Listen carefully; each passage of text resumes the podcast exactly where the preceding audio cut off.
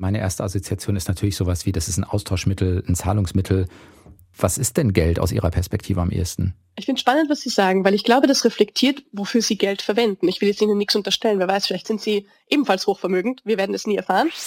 Deutschlandfunk Nova. Deep Talk. Mit Sven Präger. Und mein Gast diese Woche ist Marlene Engelhorn, Autorin und Aktivistin, die sich vor allem dafür einsetzt, reiche Menschen stärker zu besteuern. Hallo, Frau Engelhorn. Hallo, Herr Präger. Dieser Satz, über Geld spricht man nicht, Geld hat man, das weiß man dann einfach. Man hat darüber nicht zu reden. Es darf kein Thema sein, das ist unmöglich. Und das ist auch keine Frage, die sich je stellt. Das ist ja immer eine Lüge. Geld arbeitet nicht, Menschen arbeiten. Ganz oft ein Konflikt, der über Geld ausgetragen wird in einer Beziehung. Da ist Geld nicht unbedingt das, worum es wirklich geht, sondern andere Gefühls- und Beziehungsprozesse, die eigentlich ausgehandelt werden über Geld. Was passiert strukturell, wenn so hohe Vermögen angehäuft werden. Ich will unbedingt gerne Steuern zahlen, weil ich glaube an, an die demokratische Gesellschaft und ich bin überreich. Ich könnte was Kitschiges sagen, aber ich glaube, das liegt mir nicht. Deutschlandfunk Nova.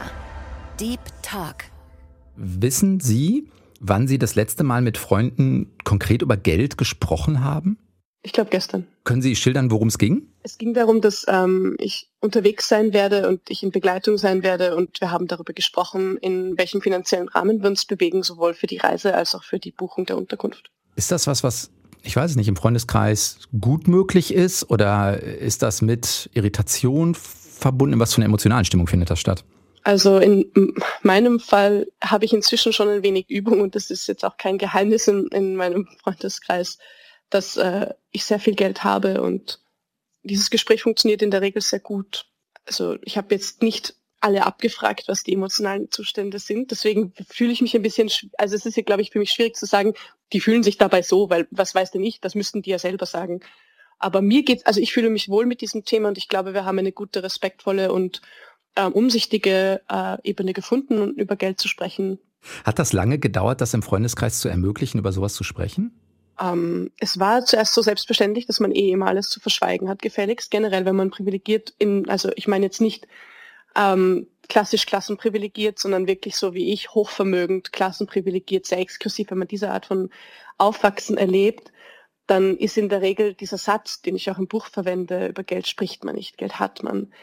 Der, der muss auch nicht gesagt werden, das weiß man dann einfach. Man hat darüber nicht zu reden. Es darf kein Thema sein, das ist unmöglich. Und das ist auch keine Frage, die sich je stellt, weil Geld keine Frage ist, die ich mir selbst je stellen muss, weil es eh immer da ist.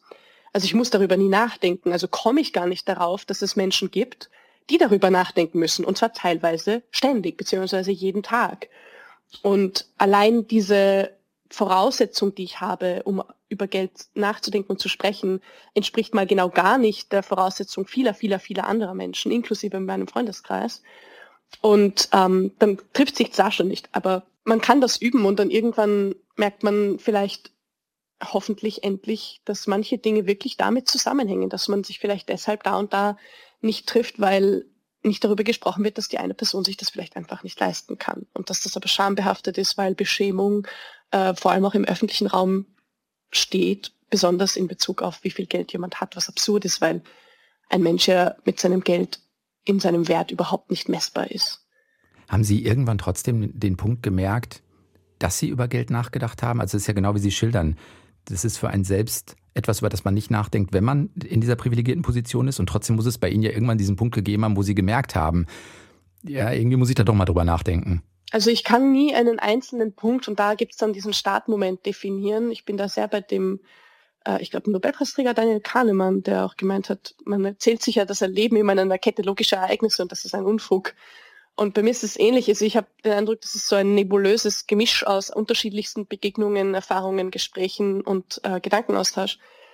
Und ich glaube, was mir aufgefallen ist, ist, ich habe jetzt über Geld, so wie andere Menschen ganz oft über Geld nachdenken, unterstelle ich jetzt, ich weiß es halt einfach nicht, diesen Gedanken ist weniger, aber über Vermögen denke ich dann, beginne ich dann nachzudenken, weil ich doch merke, ich bin in einer vermögenden Familie und das ist eine andere Art von Geld. Das ist nicht Geld, das dafür da ist, dass ich mir meine Miete und mein Essen und meine Kleidung und so weiter leisten kann. Das ist sowieso klar, dass ich das eh kann. Es geht nur noch um das darüber hinausgehende Potenzial von Geld. Überhaupt nicht mehr um seine Performance, wenn man so will. Aber allein schon das zu hinterfragen und nicht, also diese Gedanken sind dann irgendwann gekommen, als ich konfrontiert wurde mit mit den ersten Informationen zu meiner Familie und der, dem Vermögen, das in meiner Familie ist. Und die waren alle sehr schwammig. Also da wird dann einfach gesagt, es gibt ein Vermögen, es gibt einen Fonds oder irgendwie sowas. Also es bleibt auf so abstrakten Level stehen oder wie ist das? Ja, also ich weiß nicht, dann wird irgendwann fällt halt mal der Name Böhringer Mannheim und dann denke ich mir, hä, was ist denn das? Und dann google ich das und dann fallen mir die Augen raus. Also solche Sachen, ja. Ähm, ich, also der, der Gedanke über Geld, den ich habe, der hat sich sehr geändert, weil ich mich ganz anders damit beschäftigt habe, weil ich andere Fragen m, an dieses Vermögen herangetragen habe, als üblich ist, würde ich jetzt mal sagen. Nicht, weil ich jetzt so clever wäre und drauf gekommen wäre, dass man das alles hinterfragen kann, sondern es hat schon damit zu tun, dass ich mich mit Menschen ausgetauscht habe, die mir diese Fragen auch gestellt haben. Und dass mich mal jemand fragt, ja, muss man Geld denn vermehren oder muss man denn reich sterben oder so? Und dann denke ich mir, aha, stimmt. Ist das am Anfang unangenehm, peinlich, weil man ja trotzdem auch auf was hingewiesen wird, was man selbst nie in Frage gestellt hat erstmal? Es ist immer so, wenn man, wenn man auf etwas hingewiesen wird, dass man, woran man selber nicht gedacht hat, denkt man nicht vielleicht am Anfang, oh, daran hätte ich auch denken können. Aber mal abgesehen davon, allein so über Geld sprechen zu können, zeigt ja schon, wie wahnsinnig privilegiert ich bin, dass ich äh, in diese Ebene einsteigen kann. So, hm, ja, und wo kommen denn Gedanken über Hochvermögen her? Also das ist ja wirklich eine Art von Fragestellung, die betrifft, wenn überhaupt ein Prozent der, der Bevölkerung. Ähm, ich glaube, das ist auch ein wichtiger Punkt.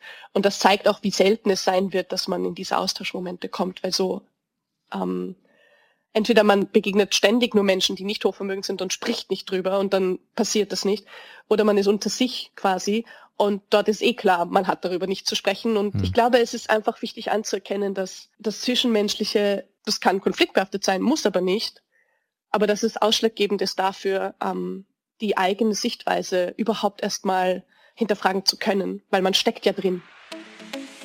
Marlene Engelhorn ist Jahrgang 1992 und kommt aus Wien. Wir haben bei Deutschlandfunk Nova im vergangenen Jahr, also 2021, schon mal länger mit ihr gesprochen. Damals war gerade die Initiative Tax Me Now gegründet worden. Diese Initiative setzt sich vor allem dafür ein, reiche Menschen mehr zu besteuern. Apropos Geld, einer der Vorfahren von Marlene Engelhorn war der Gründer des Chemieunternehmens BASF und zuletzt hat die Familie große Anteile an dem Pharmakonzern Böhringer Mannheim gehabt, der 1997 verkauft wurde. Ja, es ist interessant, dass Sie es an die Familie knüpfen, weil ich würde sagen, ähm, das Geld ist zwar in Familienbesitz und Eigentum, das ist dieses hohe Vermögen aus dem Böhringer Mannheim-Verkauf. Eigentlich gehört dazu aber viel mehr. Also die Geldgeschichte ist viel komplexer als die Familiengeschichte. Inwiefern? Naja, allein schon, dass man anfangen muss zu fragen, okay, wo kommt's denn her? Ja? Und wenn ich sage Böhringer Mannheim, dann ist das, das ist ja nicht das Ende der Geschichte. Es gibt einen Verkauf dieser, dieser Firma, das ist ja auch wichtig, dass, dass man das weiß. Und aus dem Verkauf ist eine unglaubliche Summe äh, äh, gekommen und ich weiß gar nicht, wie hoch sie ist und ich weiß auch nicht, ob die Zahlen im Internet stimmen, muss ich ganz ehrlich sagen. Und eben ein Teil davon ist in meinem Familienzweig und ähm, unterhält die Familie halt bis heute lockerst. Also ist ja auch gewachsen, weil ganz klarer Fall, oder? Dann wird so gemacht wie immer. Es gibt Menschen, die sich darum kümmern, dass dieses Geld sich vermehrt von alleine. Das tut es aber nicht. Geld vermehrt sich nie von alleine. Es vermehrt sich immer nur deshalb, weil irgendwo auf der Welt Menschen arbeiten und von dieser Arbeit Gewinne abgeschöpft werden, die dann in Geld verwandelt werden auf irgendwelchen Depotkonten von Leuten, die immer am Aktienmarkt sein können. Das war eine andere Geschichte. Verschleierung von Arbeit, finde ich sehr gefährlich, aber bitte. Sondern es geht auch weiter zu fragen, okay, was war vor Böhringer Mannheim? Es ist ja nicht aus dem Boden gesprossen, plumps, und da war es so Riesenunternehmen, sondern das war ja zunächst in einer anderen Familie, Familie Böhringer. Und äh, dann gibt's ja auch die Frage, okay, wie kommt man an das Unternehmen in einer anderen Familie? Das muss man ja sich irgendwie leisten können. Dann gibt's diese BASF-Sache. Jetzt geht's bei BASF los, okay, wie ist da, was ist, und dann so immer so weiter. Also bis man mal rausgefunden hat, wo kommt's denn her, wo hat's denn angefangen? Das ist ja Rattenschwanz. Böhringer und BASF ist bei mir sofort auch die Frage, was haben die im äh, Zweiten Weltkrieg gemacht zum Beispiel? Also wie haben die ihr Geld vermehrt und so? Das wären Fragen, die ich, die ich irgendwie mir stellen würde. Ist das was, wo Sie mal hingegangen sind? Sofort, das ist total wichtig und das ist halt recht frustrierend, weil das, was ich gefunden habe, ich bin auch kein Historiker, ich kann das alles nicht so gut, ähm, dass das halt wirklich handfeste Recherche ist und BASF zum Beispiel war für mich persönlich jetzt auf der Familiengeschichtenseite eine Erleichterung zu wissen, dass Friedrich Engelhorn am Ende des 19. Jahrhunderts verkauft hat, sprich BASF dann nicht mehr in Familienbesitz war. Gleichzeitig ist es ähm, zu einfach, sich da abzuputzen, weil dadurch, dass er BASF gegründet hat und eine gewisse Firmenkultur hergestellt hat, trägt natürlich seine Art von Arbeit dazu bei, dass sich BASF dann an der Gründung von IG Farben und äh, im Zweiten Weltkrieg beteiligt hat, in einer Art und Weise, die ich für grotesk grauenhaft halte. Jetzt kann ich halt sagen, ja, die England-Familie hat damit nichts zu tun, aber es ist, äh, ist das so wahr? Schwierig. Ich kann das gar nicht beurteilen und ich glaube auch, es ist nicht so wichtig, das zu werten. Ich glaube, es ist wichtiger zu sagen, okay, was passiert strukturell, wenn so hohe Vermögen angehäuft werden? In der Regel passiert, dass große Machtgeflechte sich bilden und konzentrieren und dann dort eine Art Selbstverständlichkeit der Handhabe ähm, gilt in, in Fragen von, was möchte ich und wie kriege ich es, die ähm, absolut nicht zusammenpassen mit meinem modernen Demokratieverständnis. So, das ist das eine. Das nächste dann Böhringer Mannheim. Wie kommen die durch den Zweiten Weltkrieg? Ich weiß es nicht. Ganz ehrlich, ich weiß es nicht. Und ich, ähm, ich fürchte mich davor, wenn ich es herausgefunden habe. Ich ähm, versuche gerade ähm, diese Gespräche auch zu führen. Ich kann mir nicht vorstellen, dass es eine saubere Geschichte ist. Kann ich mir nicht vorstellen. Und es interessiert mich, aber das ist wichtig, dass man raus, dass man halt darüber mal redet. Wo kommt Geld her? Wie wird es hergestellt? Weil es ist eine öffentliche Ressource. Geld ist eine öffentliche Ressource, die es nur gibt, wenn es Staaten gibt, die es nur gibt, wenn es Gesellschaften gibt, die es nur gibt, wenn es Menschen gibt, die kooperieren wollen. Das Allerwichtigste ist der menschliche Zusammenhalt, damit es überhaupt so etwas wie Geld als System geben kann. Wenn wir einmal auf Geld dann äh, gucken, ne, meine erste Assoziation ist natürlich sowas wie, das ist ein Austauschmittel, ein Zahlungsmittel, was ist denn Geld aus Ihrer Perspektive am ehesten? Ich finde spannend, was Sie sagen, weil ich glaube, das reflektiert, wofür Sie Geld verwenden. Ich will jetzt Ihnen nichts unterstellen. Wer weiß, vielleicht sind Sie ebenfalls hochvermögend. Wir werden es nie erfahren. Es sei denn, Sie haben jetzt Lust, äh, die Hosen runterzulassen. Aber für manche Menschen ist es eine Frage von haben und nicht haben, von einem wirklich einem Verkehrsmittel, ein Mittel im reinsten Wortsinne, das ich brauche, um, wie gesagt, Miete, Kleidung und so weiter, äh, diese Kosten zu decken. Heizung zum Beispiel. Für Menschen wie mich ist die Frage, ähm, eine ganz andere, weil das nie die Frage ist, ob ich mieten kann oder ob ich heizen kann oder ob ich essen kann. Aber was ist es dann die Frage? Ist es ein Machtmittel? Weil ich denke, Geld, vielleicht ist das jetzt auch nur mein Mindset, mit dem ich da gerade drauf gucke, aber ich denke an sowas wie Geld ermöglicht ja auch Dinge. Und dadurch kann ich meinen eigenen Status erheben, ich kann mich besser fühlen, ich kann mich aufwerten. Geht es eher in die Richtung? Da wird es wirklich spannend. Und da bin ich, also ich habe nicht die perfekte Antwort, aber Geld ist an und für sich ein Mittel. Also es ist wirklich nur, wenn, wenn Sie es haben, ohne es zu verwenden, dann ist es nichts. Es funktioniert ja nur, wenn Sie es verwenden. Und das kann auch durch diese, in meinen Augen, ganz, ganz äh, problematischen passiven Verwendungsmöglichkeiten, zum Beispiel am Finanzmarkt sein, wo Geld unter Anführungszeichen arbeitet. Und das ist ja immer eine Lüge. Geld arbeitet nicht. Menschen arbeiten. Aber das nächste ist halt, wenn es Mittel ist, dann, und aber dann dafür nur noch verwendet wird, in diesem Wortsinn des Vermögens. Reine Möglichkeit, weil wirklich alles, was Bedarf ist und was Komfort ist, ist schon gedeckt. Ja? Also wir sind in einer reinen Möglichkeitswelt. Also noch darüber hinaus. Ja, ja. Also wirklich über dem Wohlstand schon. Also es geht nicht mal mehr darum, dass man sagt, okay, nicht nur, dass ich weiß, ich habe genug zu essen und so weiter, sondern ich habe es in der Art und Weise, die ich will und so luxuriös, wie ich es möchte. Das ist auf jeden Fall gesichert. Mein absolutes Lieblingssandwich kann ich mir jederzeit besorgen. So, ja. Das ist, das ist, das ist schon mal keine Frage mehr. Sondern die Frage ist dann nur noch, ob ich es vermehren möchte oder sicher anlegen oder ob ich es nutzen möchte für etwas Großes, über etwas Gutes. Die meisten Menschen meinen es ja gut, wenn sie sich dann, keine Ahnung, sagen wir mal, entweder in die zwei, die üblichen Wege für Vermögen sind entweder in der Philanthropie oder im, im, im, im Wirtschaftsbereich, im Unternehmensbereich beziehungsweise Finanzbereich. Es ist dann eine Selbstdefinitionsfrage. Ich denke an sowas wie, ich habe das Geld jetzt und investiere in irgendwas und sagt dann, ich bin hier der Geldgeber in ein Unternehmen, ich kann mich, weiß nicht, ich kann mich als Unternehmer fühlen oder als Ermöglicher, weil ich in Startups äh, investiere. Ist es das oder ist es eher sowas wie, ich finanziere hier irgendwelche Wohlfahrtsprojekte, es soll gar nicht abwertend gemeint sein, aber weil ich damit eigentlich auch mein Selbstbild erhöhe. Also sind das die, die sozusagen psychologischen Muster dahinter? Also ich bin überhaupt keine Expertin für Psychologie, aber ähm, ich äh, habe da schon eine klare Meinung zu und ich glaube, dass das eine ganz wichtige Komponente ist. Und das ist eben der Punkt.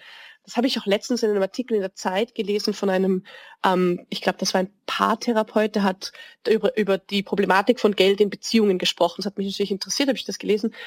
Und er hat auch gemeint, und ich hoffe, ich zitiere das korrekt, aber halt etwas äh, paraphrasiert. Sinngemäß. Sinngemäß, äh, dass ganz oft ein Konflikt, der mit über Geld ausgetragen wird in einer Beziehung. Ein, da ist Geld nicht unbedingt das, worum es wirklich geht, sondern andere Gefühls- und äh, Beziehungsprozesse, die eigentlich ausgehandelt werden über Geld.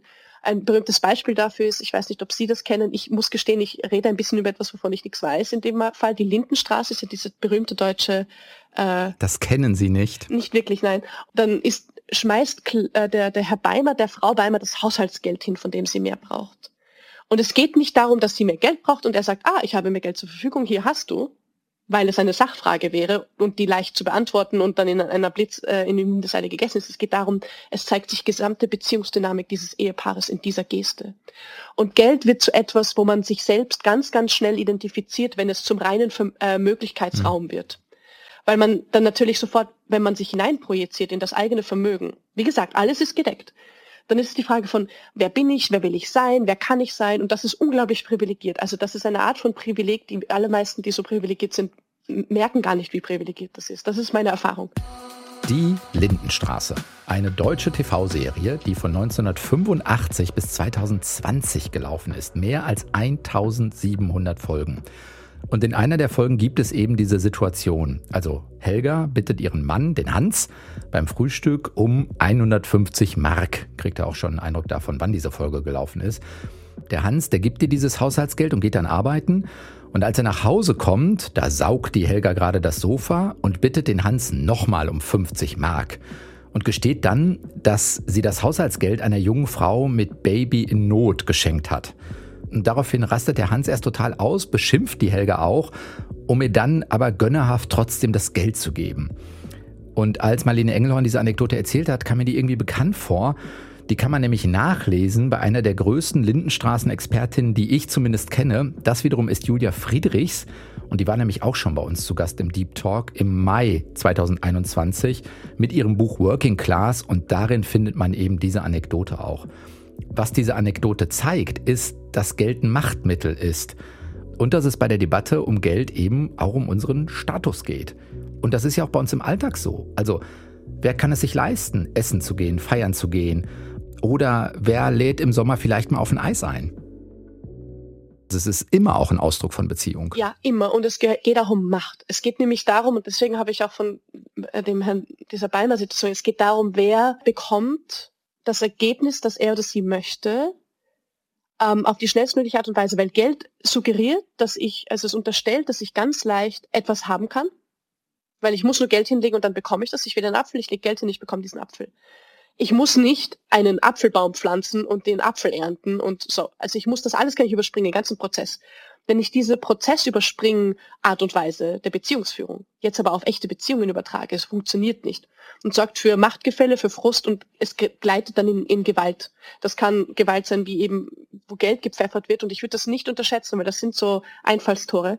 Und es passiert eben auch, dass Menschen, die über Vermögen dann nachdenken, wirklich in diesen Moment kommen, wo das Geld ihre eigene Beschäftigung wird, weil es die eigene Möglichkeit, äh, die einzige Möglichkeit wird, sich mit sich selbst zu beschäftigen und wer man eigentlich sein will. Und dann verflechten sich die Identität und das Vermögen in einer Art und Weise, es ist total schwer aufzudröseln. Dann ist aber auch der Fall, dass alles, was dieses Geld und die Art, wie es verwendet wird, in Frage stellt, immer das eigene Selbst in Frage stellt, woraufhin natürlich wahnsinnig pikiert immer reagiert wird, wenn einem gesagt wird, die Art und Weise, dass, äh, wie man Vermögen verwendet oder dass man vermögend ist, sei nicht gut, weil das bedeutet, dass man selbst nicht gut ist und das ist unaushaltbare Kritik.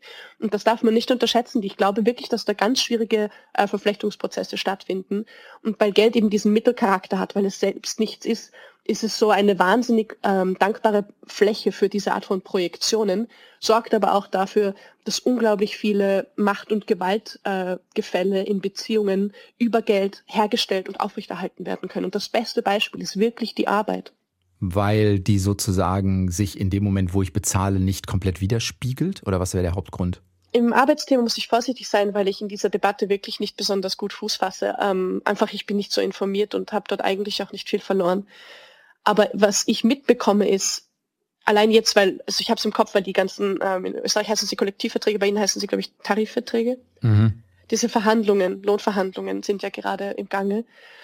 Und wer fordern muss und wer überlegen darf, wie viel er oder sie zu geben bereit ist, allein in diesen Positionen spiegelt sich schon ganz viel wider. Also das ist halt die Aufteilung dieser Positionen ist, entspringt dem kapitalistischen Modell. Wer das Kapital hat, macht die Regeln in der Wirtschaft. Das ist so.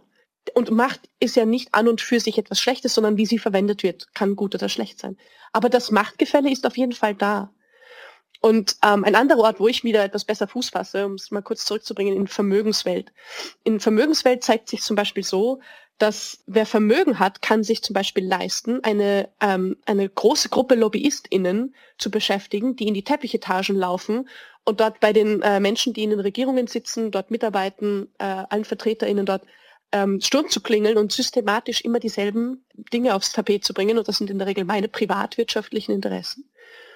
Während andere Menschen, die nicht diese Art von Geld zur Verfügung haben, die haben zwar auch eine Möglichkeit der demokratischen Partizipation, weil es ist ja legal zu lobbyieren, aber die müssen halt dann AktivistInnen werden und auf die Straße gehen. Das ist auch schon da schon der, der, Unterschied zwischen drinnen Lobby, draußen Aktivismus. Und ich glaube, das ist wichtig zu beachten und zu betrachten. Und bei der Arbeitswelt, wer wen um Geld bitten muss dafür, dass man sich bemüht und anstrengt und arbeitet. Da steckt schon ganz viel drinnen. Man könnte ja auch sagen, es ist selbstverständlich, dass die Finanzen von allen in der Belegschaft demokratisch geregelt werden. Das ist schon möglich. Demokratie ist ja ein, ein eine Art Aushandlungsprozess, ne? Prozesse ne? zu führen. Und das kann man in Unternehmen übernehmen. Dass das schwierig ist, will ich gar nicht in Abrede stellen. Ich sage nur, dass es nicht, es ist ja nicht Gott gegeben oder zwanghaft oder so, dass äh, einer aufgrund zum Beispiel eines Eigentumsverhältnisses bestimmen darf, ob andere Menschen essen und heizen können. Ja, wäre wahrscheinlich die Antwort zu sagen, ja, aber es ist ja meins, was ich damit mache, ist meins so, ne? Und damit ist man genau in dieser Logik drin, die Sie gerade schildern. Genau, und ich glaube, es ist wichtig, das zu hinterfragen und zu sagen, wir sind halt in unserer modernen 21. Jahrhundert Demokratie hoffentlich bald darüber hinaus zu sagen, dass wir immer noch nach diesen alten, sehr patriarchalisch-paternalistischen Ideen von ich habe, also wenn du die Füße unter meinen Tisch legst, dann dann habe ich hier das Sagen. Also wir machen so eigentlich, eigentlich, ja, unter Anführungszeichen, also nicht Politik, sondern wir haben demokratische Verhältnisse, was ja bedeutet, wir wollen, dass verschiedenste Menschen, die das nämlich alle etwas angeht, wie es hier ausschaut, mitreden. Statt die Märkte und die Wirtschaft zu demokratisieren, wird die Demokratie vermarktet und vermarktwirtschaftlicht oder wie auch immer das dann heißt, korrekt, weiß ich jetzt nicht aber finanzialisiert und wird diesen gleichen Machtgefällen unterworfen und dann hat man plötzlich das, einen Staat zu führen wie ein Unternehmen, aber geht's noch? Es gibt zwei Sachen, die mich, die mich umtreiben daran. Das eine ist mehr die Individualebene und das andere ist mehr die systemische. Lassen Sie uns einmal kurz nochmal eben auf die Individualebene gucken und dann gucken wir nochmal auf die systemische. Also das erste, was mich umtreibt, ist, wie schaffen wir es denn überhaupt, gut über Geld zu reden? Das ist eine schwierige Frage. Gerade auf der individuellen Ebene kann ich ja niemandem vorgeben, wie er das sie das zu machen hat. Aber ich glaube. Nein, aber jetzt, Sie haben ja mit Freunden vielleicht auch Möglichkeiten entwickelt. Ja. Sie sind in einer. Möglichkeiten entwickelt. Die patentiere ich mir dann. Ist gut, ne?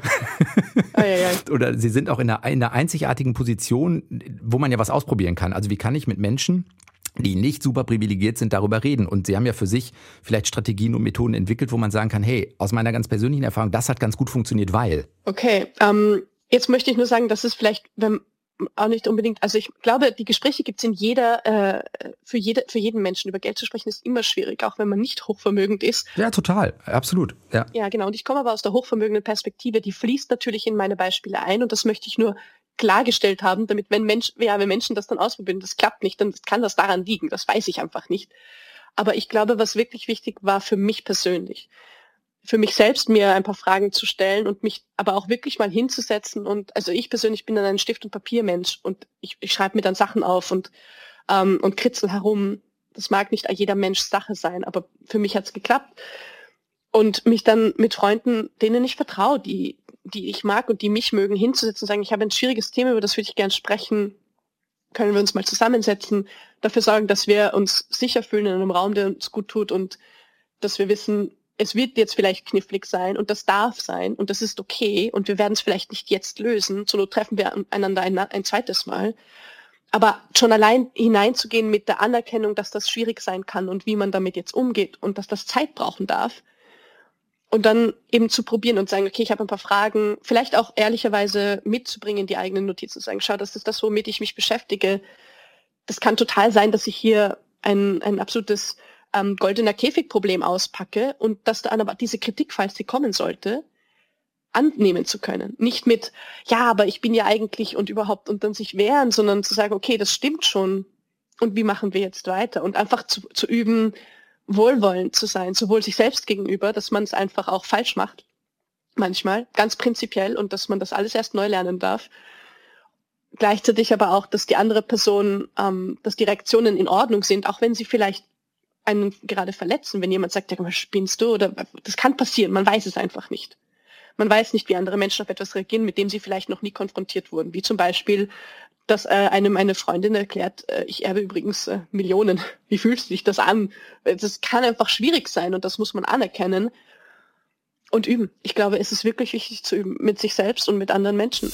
Eine Sache würde ich ganz gerne noch mal eben betonen. Ich finde, man hört Marlene Engelhorn an, wie sehr es sie tatsächlich interessiert und umtreibt, diese Mechanismen und all das zu begreifen und für andere verstehbar zu machen.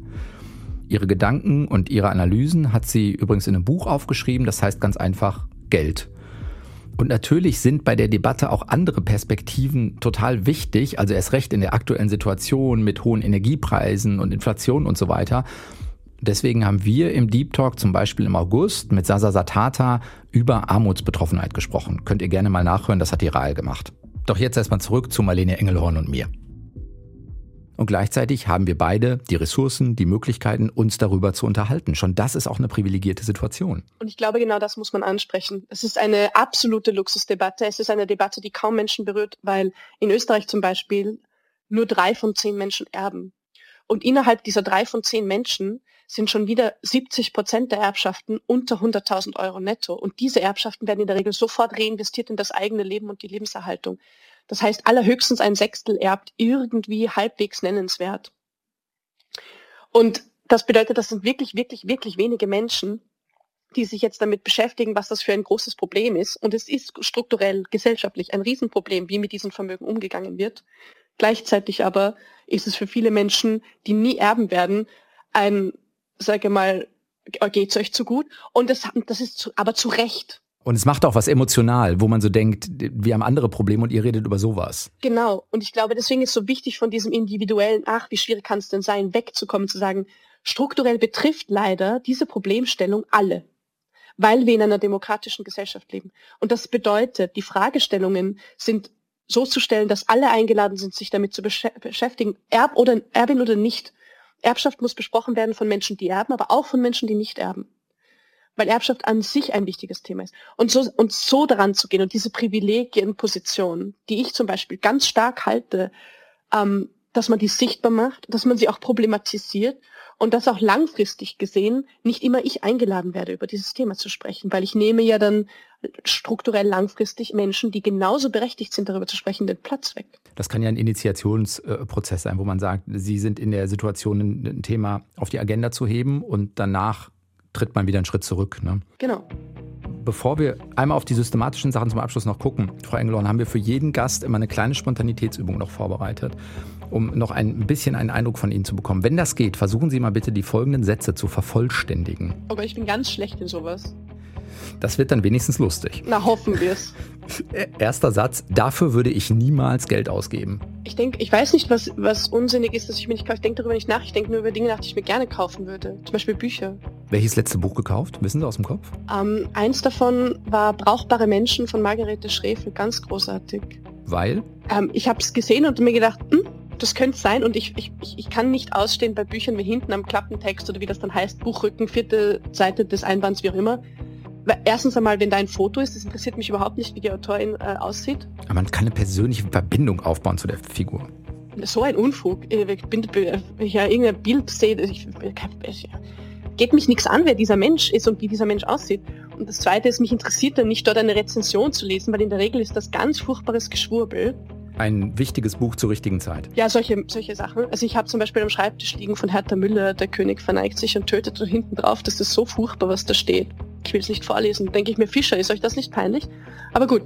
Und hinten war nur ein Zweizeiler und das war ein Zitat aus diesem Werk. Und ich war so angetan, ich habe kurz dann reingeblättert, weil es offen war und äh, ich versuche immer einen Eindruck zu kriegen von dem, was ich lesen will. Und ich fand, das äh, klingt ganz wunderbar und wollte mich sehr gerne auf dieses Lesen einlassen. Und das war, das war sehr schön, hat mich sehr gefreut. Margarete Schräfel, Brauchbare Menschen. Tipp. Wenn ich mal nicht nachdenken will, dann mache ich. Dann denke ich trotzdem nach. ist das so? Also, Kopf es immer ich, an? Also ich weiß nicht, ob Sie das schaffen abzuschalten und so, aber ich, ich bin da hoffnungslos. Ja, fällt mir auch schwer. ich echt bin. Das Tollste an Wien ist. Uff, das Tollste an Wien. Eieiei. Es ist jetzt natürlich unangenehm, wenn ich als Wienerin keine schöne Top-Antwort habe, oder? Das stimmt. Hm. Ich könnte was Kitschiges sagen, aber ich glaube, das liegt mir nicht. Ich finde die öffentlichen Verkehrsmittel fantastisch. Das ist eine sehr pragmatische Antwort. Ich muss ehrlich gestehen, es liebe ich heiß und innig, die Öffis in Wien. Gut. Letzter Satz. Das Schlimmste an Wien ist? Ähm, die Art und Weise, wie in der Stadt aufgeteilt wird, diese Gentrifizierung. Das ist furchtbar. Und das ist total schade. Ich glaube, da geht unglaublich viel verloren. An Austauschmöglichkeiten, weil man sich nicht mehr begegnet? Generell auch an, äh, an demokratischem Potenzial im Alltag, wenn ich es mal ganz pragmatisch formulieren darf. Ich glaube, es ist einfach wichtig, dass man weiß, es gibt die unterschiedlichsten Lebensrealitäten und dass sie einem begegnen und dass man nicht, also ich habe halt sofort im Kopf gated communities als Extremabschreckungsbeispiel, wo Menschen in, in Vierteln leben, wo sie sich wirklich mit Zäunen und, und wirklich mit Wächtern abschotten. Das, also das haben wir nicht in Wien, aber es gibt schon äh, Villenviertel und solche Sachen. Ich finde das absurd und bescheuert. Ja, es gibt äh, manchmal auch Bereiche, wo keine Zäune drumherum sind und trotzdem geht man nicht rein. Ne? Genau. Also, gibt es ja trotzdem. Wenn wir jetzt so die letzten, weiß ich nicht, zwölf Monate mal nehmen, ne? wir haben eine riesen, ähm, die Energiepreise sind gestiegen, wir haben eine große Inflation, wir haben äh, eine größere Debatte um Armutsbetroffenheit. Ist aus Ihrer Sicht das strukturell größte Problem, was jetzt auch Vermögen angeht und Besteuerung, ist es ein Umverteilungsproblem? Ich tue mir mit Superlativen schwer. Hm, oder ist ein großes Problem? Ich glaube, es gibt so viele nebeneinander, die wichtig sind als gleichwertig und gleich schwierig zu betrachten. Deswegen dieser Einschub. Aber ähm, Umverteilung ist definitiv ein Problem, aber auch Primärverteilung. Weil wenn ich von Umverteilung und Steuern spreche, dann ist das Kind schon im Brunnen, weil dann wurde in der Primärverteilung schon verhunzt. Und ich glaube, man muss diese beiden Debatten führen und noch ganz viele andere. Und ich habe gar nicht alle am Schirm. Und ich kann das auch gar nicht. Es geht, geht auch gar nicht, dass ein Mensch das alles hinkriegt. Und wenn doch, ich würde mich nicht darauf verlassen wollen, dass es diesen einen Menschen gibt und man den findet, sondern lieber gemeinsam darüber nachdenken. Und vor allem, vor allem, vor allem, vor allem Menschen, die betroffen sind von den Krisen unserer Zeit, selbst sprechen zu lassen, weil die wissen genau, was es ist und was es braucht. Und das, die sind ExpertInnen ihrer Erfahrungen und das darf man auf gar keinen Fall unterschätzen. Deswegen finde ich auch so gut, dass Sie diese, ähm, den steigenden Diskurs über die Armutsbetroffenheit ansprechen, weil es eine großartige Gruppe gibt, die in Deutschland aktiv ist, ähm, die Bewegung Ich bin armutsbetroffen. Unglaublich mutige Menschen. Ich ziehe den Hut vor diesen Menschen, weil die für sich selbst sprechen, auf die Straße gehen, politisch werden, sich einer unglaublichen Beschämung aussetzen, was ich eine Frechheit finde, und ähm, wahnsinnig, wahnsinnig tolle Arbeit leisten, um aufzuzeigen, wir haben hier ein strukturelles Problem, und es ist ein Zustand, den wir als Gesellschaft herstellen und den wir manchen Menschen zumuten und in dem wir sie auch gefangen halten mitunter systematisch. Das kann nicht sein, das darf nicht sein wir sind als eine moderne Demokratie besser als das, können wir das bitte endlich ändern und dafür den demokratischen Weg wählen. Also ich, wow. Ein Gedanke noch eben, ab Beginn 2023 ist es möglich, dass mehr Erbschaftssteuer in Deutschland anfällt. Das hat nichts mit einer Änderung der Erbschaftssteuer zu tun. Die Regelungen sind nämlich gleich geblieben. Aber die Bewertung von Immobilien hat sich geändert. Und dadurch könnte es dann im Fall der Fälle zu mehr Erbschaftssteuer kommen. Jetzt könnte man ja sagen, naja, besser als nix, immerhin. Oder ist das viel zu wenig oder der falsche Ansatz? Ich glaube, da sind Sie schon viel zu nah am Ergebnis, weil da setzen Sie schon voraus, dass es den politischen Willen gibt zu einer Veränderung hin zu sozialer Gerechtigkeit. Sie würden noch früher, viel früher ansetzen? Viel früher. Ich glaube, viel wichtiger ist, und das ist mein persönlicher Ansatz, ich glaube, sehr, sehr wichtig ist, die Bewegungen, die sich für soziale Gerechtigkeit engagieren, und das sind vielfältige Bewegungen, die auch Gendergerechtigkeit, ähm, und die in der Antirassismusbewegung und so weiter, also die unterschiedlichsten Bewegungen sind da beteiligt für soziale Gerechtigkeit, sehe ich, so sehe ich es. Und die zu unterstützen, sich zu beteiligen, sich diesen demokratischen Prozessen anzuschließen und zu zeigen, wir wissen, es geht anders, wir wollen es anders, es gibt Lösungen, lasst uns das demokratisch regeln, statt davon auszugehen, dass die immer gleiche Gruppe an privilegierten Menschen, die in den Machtpositionen sitzt, plötzlich draufkommt, nur weil man ihnen gesagt hat, schaut, das wäre eine gute Maßnahme. Und dann sagen die, ach ja, dann machen wir das doch. So läuft's halt leider nicht. Deswegen geht es nicht so sehr darum, da die super Lösung zu präsentieren, als die zu unterstützen, die dafür arbeiten, den politischen Druck, den es braucht, herzustellen, damit überhaupt der politische Wille entfacht wird. Und Ihre eigene Rolle würden Sie sagen als, naja, Sie können darüber reflektieren, Sie können sich dem analytisch nähern, Sie können aus einer privilegierten Position das auch hinterfragen und diese Debatte damit so in die, in, aus der Perspektive in die Öffentlichkeit tragen. Würden Sie so auch Ihre eigene Rolle beschreiben? Nein, meine Rolle ist, ich bin ein reicher Mensch, der zwei Dinge in Personalunion bringt, von denen die Menschen denken, das kommt nicht zusammen. Und zwar, ich will unbedingt gerne Steuern zahlen, weil ich glaube an, an die demokratische Gesellschaft. Und ich bin überreich. Und das kommt selten zusammen in der Öffentlichkeit und deswegen werde ich eingeladen. Ich habe eine ähm, vergleichsweise seltene Perspektive auf diese Privilegien und Vermögensstrukturen und kann darüber sprechen aus dieser bestimmten Perspektive heraus. Langfristig darf diese Debatte von mir überhaupt nicht abhängig sein. Das möchte ich auch gar nicht, dass das je passiert. Ich hoffe, dass das auch überhaupt nicht äh, sich in die Richtung bewegt. Wenn ich helfen kann, mich an die Seite jener zu stellen, die dafür kämpfen, dass, dass sich die Welt verbessert, dass man sich damit auseinandersetzt dass ich sagen kann, ich bin solidarisch damit, das ist etwas, das kann ich machen. Aber ich kann überhaupt nichts verändern. Ich kann höchstens helfen, dass diese Debatte in den Medien bleibt, weil ich dieses Medienprivileg bekomme, dass ich immer eingeladen werde, nur weil ich reich bin. Sagt Marlene Engelhorn und war diese Woche zu Gast in Deutschlandfunk Nova im Deep Talk. Vielen Dank für den Austausch. Vielen lieben Dank. Und das war der Deep Talk in dieser Woche. Ich bin Sven Preger. Bis dann. Ciao. Deutschlandfunk Nova. Deep Talk. Jeden Mittwoch neu. Auf deutschlandfunknova.de und überall, wo es Podcasts gibt. Deine Podcasts.